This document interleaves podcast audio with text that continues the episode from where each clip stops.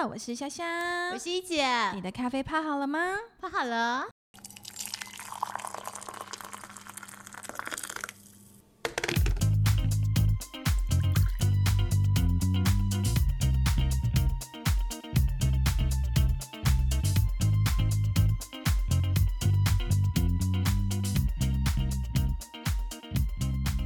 大家今天还是要一边喝咖啡一边听我们聊产产业业哦哦。欢迎大家回来一姐下妹谈产业。嗯那我们今天呢，还是要再一次的感谢 Series Capital、可喜空间、区块客以及 First Story 一直一直以来做我们最强大的后盾，谢谢你们，谢。谢你们。嗯然后同时，我们要请同学们随时上 Apple、Spotify、First Story、喜马拉雅以及区块客收听一姐下妹谈产业。对，你们要多多跟我们互动哦，按星星没，请我们喝奶茶茶，红酒也不错，香槟也很好，谢谢 James 的香槟。对，所以今天在开始之前，我觉得今天是一个很特别的集数。美国国庆日吗？哎、好像也是哎、快到了快到没错了没错。嗯。除了端午节要到了之外，其实很多的小朋友都要放暑假了哇，今天很多小学、国中都已经在毕业典礼了，好快哦，毕业典呀礼。要记得不要去危险的地方玩哦。对，而且你看，二零二零年不知不觉就到了六月了，，Come on，today 已经六月底了，要七月了。对呀，我很难想象，好快！我们录了这个一姐虾妹也已经半年了，对所以我们也准备要稍微的，大家小朋友放暑假，可能我们两个也要稍微去充电一下。没错，一姐虾嗯妹也要去放暑假喽。嗯但是大家放心，我们呃其实是要去准备更棒的内容给大家，所以大家不用担心，一姐跟虾妹在下一季的过程，呃，一定会提供更好的内容，而且我们会邀请真的是非常非常非常优质的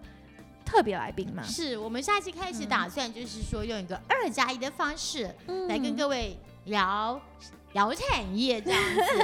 没错，此外，就是说，一方面也是呃，刚好有一些呃，也是什么呃，我们的同学朋友看得起我们七月四号在松烟有一场对我们有一场半线黑手的这样的一个座谈会，是。那也欢迎大家来跟我们一姐虾妹见面会哦是黄国。书老师，然后还有我同学朱二哥，然后他们邀请呃我们嗯一块去跟大家聊聊彰化那边很多的黑手老板们怎么样，就是一点一滴的。嗯，把东西做起来，然后呢，然后发挥，然后然后再卖到全世界去。没错，没错，所以前情回顾就是一姐跟虾妹有讨论过一个，就是台湾的文化投资。我觉得这跟一姐要去主持的座谈会其实是有非常非常多的关联性的。为什么？因为台湾有很棒的设计的能量，所以半线黑手设计座谈会呢，就如一姐所说，会邀请到南部非常多的呃老板们，甚至是工艺的这样的老师傅。是一起来谈谈我们台湾要怎么样走向文创，以及是。如何去量产小是，但是又保存了我们的这个呃创老师意傅的对老师傅的一个手艺，这个我觉得很重要呢，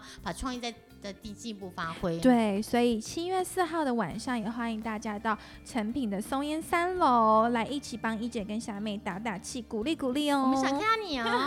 哦，还有顺便就是说是呃，这个是一姐姐这边啊，刚好我的母校 University of Pittsburgh，Pittsburgh 我们是一七八七年成立，全美国第十老的学校，那刚好邀请我来主持他们一个我们这个学校 School of Computing 嗯 and Information Science 的一个国际校友会的招募活动，那也是会很欢迎跟大家在那个线上交流。是啊，是啊，所以就是请大家多多锁定一姐跟小阿妹。虽然我们的 podcast 会休息一小段，但是我们都是为了呈现更好的内容给大家。好，的，所以我们今天其实要延续呢上一集的内容，我们想要讨论一下最近其实跟我们生活息息相关，又或者是大家都没有很熟的，叫做隐私跟安全的部分。其实一姐都一直在跟大家宣达，现在是一个 data 为王的时代，对，其实拥有数据就可以拥有很大很大的权利哦。是，所以很好的一个例子就是 Facebook 嘛，呀，你知道嗯 Facebook 多少人？它上面已经有它的 active user，我想之前啊，哦，我我旧的数据啊，已经嗯，超过七十亿的人口在上面。对啊，对啊，然我后的我的 daily，那最起码它的 daily active，在第一季它有多少人？是哎，已经有十七点三亿 daily active，daily 哦十七点三三亿，而且从第一季年第一季，它的 Y O Y 就是、嗯呃跟前年同期比起来，它的成长是十一 percent。Can you believe that？我觉得真的很 Oh my god！那 MAU 就 monthly active user，它是二，它已经到多少？呃，二点六个 billion，二十六亿。对啊，因为 Facebook 本身其实就是一个广告公司嘛，是要知道其实为什么可以精准的投放广告，就是因为他们掌握了大量的数据。是。数，据数据越多的时候，我认为它的这个分析就越完整。嗯，那其实人工智慧的前前提就是要工人智慧，工人智慧的前提就是要有大数据，而且更重要的就是大数据要是 clean data，就是 garbage in 就是 garbage out。嗯哼哼，什么叫 garbage？等一下我会再解释，但是我重点是这个这数据非常重要，对我觉得。同时隐私权就相对上也是我们要注意一下。对，嗯我觉得现在大家对于隐私的这种数据隐私的意识，其实还是没有很强烈，嗯所以大家对于所谓的泄露隐私、滥用各自、窃听风暴，好像离我们很遥远。其实在你身边。其实每一天，我们每一天，不管现在要 sign up 任何的东西，都要填好多的资料、哎其，实你不知不觉，你不晓得，当你在勾选那个 app，说你同不同意这个使用者的的 terms of use，就使用的条件，你不知不觉已经把你暴露于这个各自的呃怎么讲，就是风险的呃泄露风险给其他人，呃泄露你的各自风险给其他人之之对重这样啊子。尤其是在 Facebook 的所有发言，其实我跟我的家人讲过，你不要以为你在上面所有讲的东西只是感言。嗯，但是其实已经有心人士，或者说是有一些，就把你收集起来，这就是你的个资。没错。譬如说你的喜好，你平常关注的议题，，对，以及你互动最多的朋友，是，其实都是为什么 Facebook 在呃这个精准广告投放上面，因为拥有这些数据的来源，让它可以今年的表现这么的亮眼。对，但是其实也很讨人厌。你知道 Google 其实最早 Google 的时候，嗯一方面 Google 跟雅虎比起来，Google 已经比雅虎更进一步了。Google 之前的收入是百分之九十几都来自广告。那最近呢，他们我觉得他们老板、嗯老板非常，我就是觉得呃这个有了有 vision 的 leader 是很不一样的。他们现在知道要发发展 Google Cloud，他们也把 YouTube 买进来。嗯，所以呢，在第一季来讲，他们有四百一十一点六亿的营收之内，他们 Y O Y 是十三 percent 哦。你知道广告占了多少？嗯，占了八十二 percent。天哪！我觉得这真的是一个值得大家去行思，这真的是一个大家必须真的要去思考的话题。你看，我们真的每一天都被 Facebook 有点半控制着是耶。广告真的很烦人，但是你要不要上？但很多人像冰马说，我不上广告，我不上 Facebook。那之前其实我另外一个同事他还嗯早就说，因为我不上 Facebook 了。嗯嗯，这以后但他又回来了，对啊，我觉得，大家都在上面觉得是个依赖，是一种习惯只，是一个社交圈没有办法离开耶。呀，所有的嗯呀，来再所以当再喝再喝一点吧。谢谢 James 的香槟，真的，谢谢 James 特地来探班，给我们就是一个很好的庆祝。。嗯对啊，所以我们就回归到就是呃。二零一九年哦，Facebook 的广告营收其实占了九十八趴以上，这很可怕，几乎可以说它其实就是个广告公司。嗯 Google 也是一样，因为它为什么又有数据？嗯，他怎么能够知道什么人喜欢什么东西？因为精准投放。没错啊，所以你看哦，其实这会引起到一些真的，嗯，我觉得科技比较敏锐，或者是说产业敏锐的人士，就会去关注到说，呃，这样真的是对的吗？所以刚刚一姐提到的 Big Mark，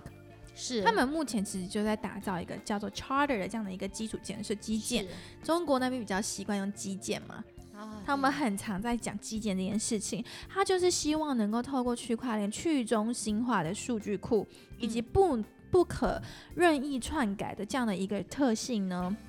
让大家去知道说，区块链不是仅止于数据库，它还给了你自主掌握数据的权利哦。这也是为什么他想要打造一个 charter，就告诉你，告诉你说，其实我们每一个人的数据都可以掌握在自己的手上。当然是嗯，当初，嗯，一姐在中心呃在之前的公司的时候，我们那时候为什么投资冰帽？嗯，一方面是觉得这个上上 founder 本身是蛮有想法的，然后他们也比较 advanced 对 data 的掌握很好。那一方面我们是觉得说，他们希望能够把这个 data 做一个更有效的运用之外，然后能够放在在区块链上面来讲，跟区块链作为技术，让他们的使用，我觉得更能够是呃怎么讲得到保障，应对用啊有凭可据嘛，对有据有有凭据这样子。那所以呢，他那时候他们觉得说，其实大家的数据都铺露在这整个有关当局之中，你要怎么样的好好的防范，其实很重要。我还记得那时候我们在投资它的时候，有一个很重要、很 impress，就是说、嗯 Broccoli 那时候他们是有一个其中有一个应用是这样 Berkeley 的当局在学生入学的时候是有跟同学说，如果你愿意 donate 你的个人的 health information，就是在健康检查相关的 information，我们来来做一个分析跟那个，哎，我觉得这个很有意思，但是你可以决定你要不要。嗯，好，那将来你的资料用在做任何一个，不管是大健康或什么任何一个的嗯分析上面的时候，如果他们因为这个分析而得到任何一个商业上的价值，你都会被分到你该有的一份。没有错，谢谢一嗯姐。我觉得这个就是当时 b m a r 想要做的事情。他就觉得每个人的数据确没错，数据其实是最有价值的一个产是物。是可是当我们被这些科技巨头所滥用，他们随时随地都可以取得这些资源的时候，他给我们这些数据有什么回馈吗？没有回馈，我为什么要回馈你？反正你又查不到。对，但是去通过区块链，它就可以有效的把这些东西做有效的记录。嗯，然后呢，因为这些事情太 trivial，它太琐碎了。但区块链这个，因为是技术嘛，因为技术的优异可以让它很有效的做分配、没错。做 distribution，对，然后做记录。对，而且我们的各自其实就像一姐说的，可以针对产业去帮助、去促成一些学学术上面的发展，是例如大健康。是，或产业的发展，产业的发展，是所以这个东西就回归到说，这这是我们刚刚讲的，什么叫做数据掌握在你手中，是，也就是说你自己可以去呃决定说我要不要提供我的数据，是。如果你对，如果他因为你的数据产生，然后让这个分析更有意义，那你就会得到你应有的。回报。eventually 在若干时日之后，那你也可以选择不要啊。没错我觉得嗯要不要跟选择权，就是目前呃，我觉得去透过区块链技术可以提供的一个其中一个 solution，这也是大家一直希望可以把数据掌握在自己手上的一个很很重要的一个这个特点。那我们上一集请到二哥来讨论啊，对啊，朱二哥，真的，好厉害哦！所有的新科技他都知道，computer science，我们淡江当时候 computer science 是七岁 advance 的一个，包含陈立峰老师，我的老师那时候就是后来之前是呃 Google 的台湾区的总经理，是。当时他就教我们 OS 嘛，其实就是哦，我的意思就是说，嗯。所以基本上来讲，大家现在在讲的人工智慧，其实之呃之前我们在学校念的时候，神经网络啊，或者什么呃专家系统啊，这都是人工智慧的一部分而已。所以我们就觉得说，其实怎么样把科真正这些科技应用在生活上，这才是它最大的价值，让大家都能够享受得到。对，所以延伸到一个。一个一个点就是说，我们其实谈了很多的新科技。我们今天唯独我们不可以拉掉的一个，其中一个就是区块链。其实 A，其实 IOT 呢，对，呃，我们也发现其实很多就是数据嘛，对不对？所以又提到我们一开始所提到的数据的隐私、这件事情，以及安全性。其实区块链可以可能可以成为数据隐私跟安全性的其中一个 solution。那什么是区块链呢？区块链是大家很熟悉的加密货币，但是其实我要更讲的是区块链的这个技术。是，嗯，一姐，你说，对大家熟悉的可能是可能是加密钱包，可能是交易所，可能是代币。这只是一部分，没错，这只是真的很小很小很小一部分。区块链其实技术的应用非常非常棒，就是透过公开的资料库，每一个人都可以去查阅每一笔的记录，所以会很有资讯透明的应用，甚至是分散式资资资料库，像我刚刚提到，可能可以解决物联网上面的安全跟隐私的啊问呀题。对，这非常重要。我讲一个比较具体的应用好了，可能跟呃不一定跟 L O T 有关，但就是说，你知道像从捐款，嗯，你知道你每你觉得每一笔小款，在学生的时候，我记得小时候那时候下面可能还没生出来，我们要捐款，对呀、我们就给红十字，你可能捐个十块钱台币。可你怎么知道你这十块钱台币可以被妥善的运用在，例如说非洲的某个国家的那个、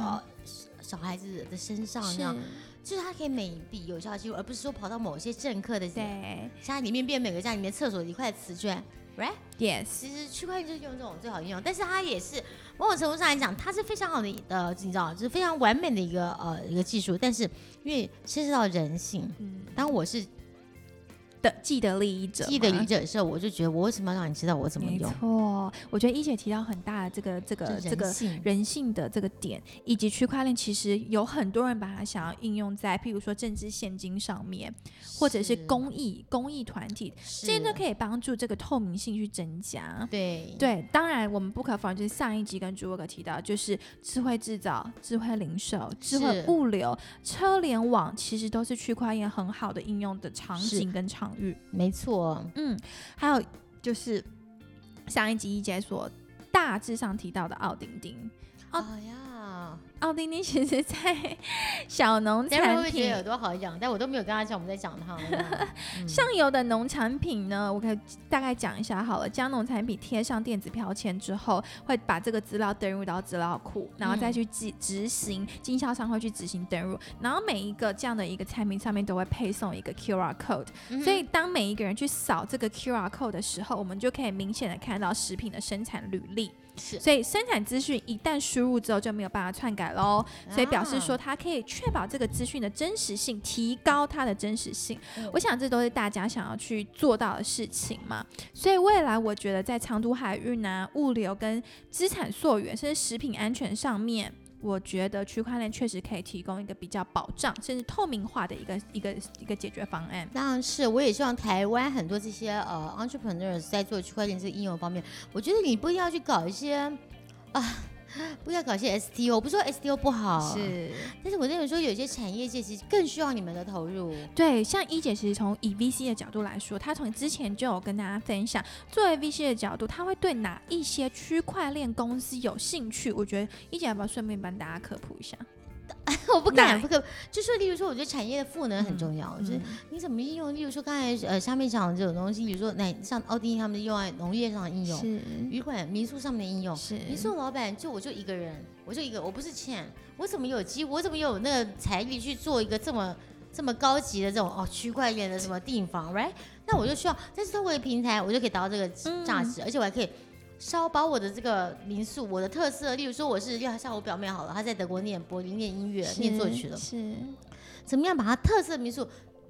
promote 到全世界，甚至到德国，到德国她念书的地方，说，哎，哪一个讲德文地方你要来，哎，你如果要跟我弹钢琴、弹作曲，你可以来我家，你可以来嗯我这个民宿，是，这个叫做这个特色的平台。像昨天我碰到一个呃创业家，他们就是一些你知道，就是一些呃精油，嗯，呃，不能说化妆品，应该说是一些 skin care 之类的这种小东西。但是这些东西做大之后，做大之后，哎，他就自己做了，就不理你了。但是我觉得你永远你的 marketing 的成，其实你的 marketing 的很多呃 channel 这种成本，大家可以共享啊，这是叫共享平台。我觉得基本上共享这个模式，想到这边好像想有想要孤立凯，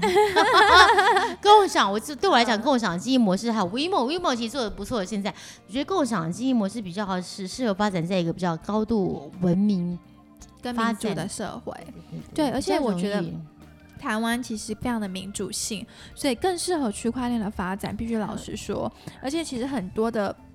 科技巨头，他们都已经跟进了这样的一个所谓的透明的这样的一个追求。所以沃尔玛、家乐福啊、IBM，其实他们都有建立他们自己所谓的回归到刚刚的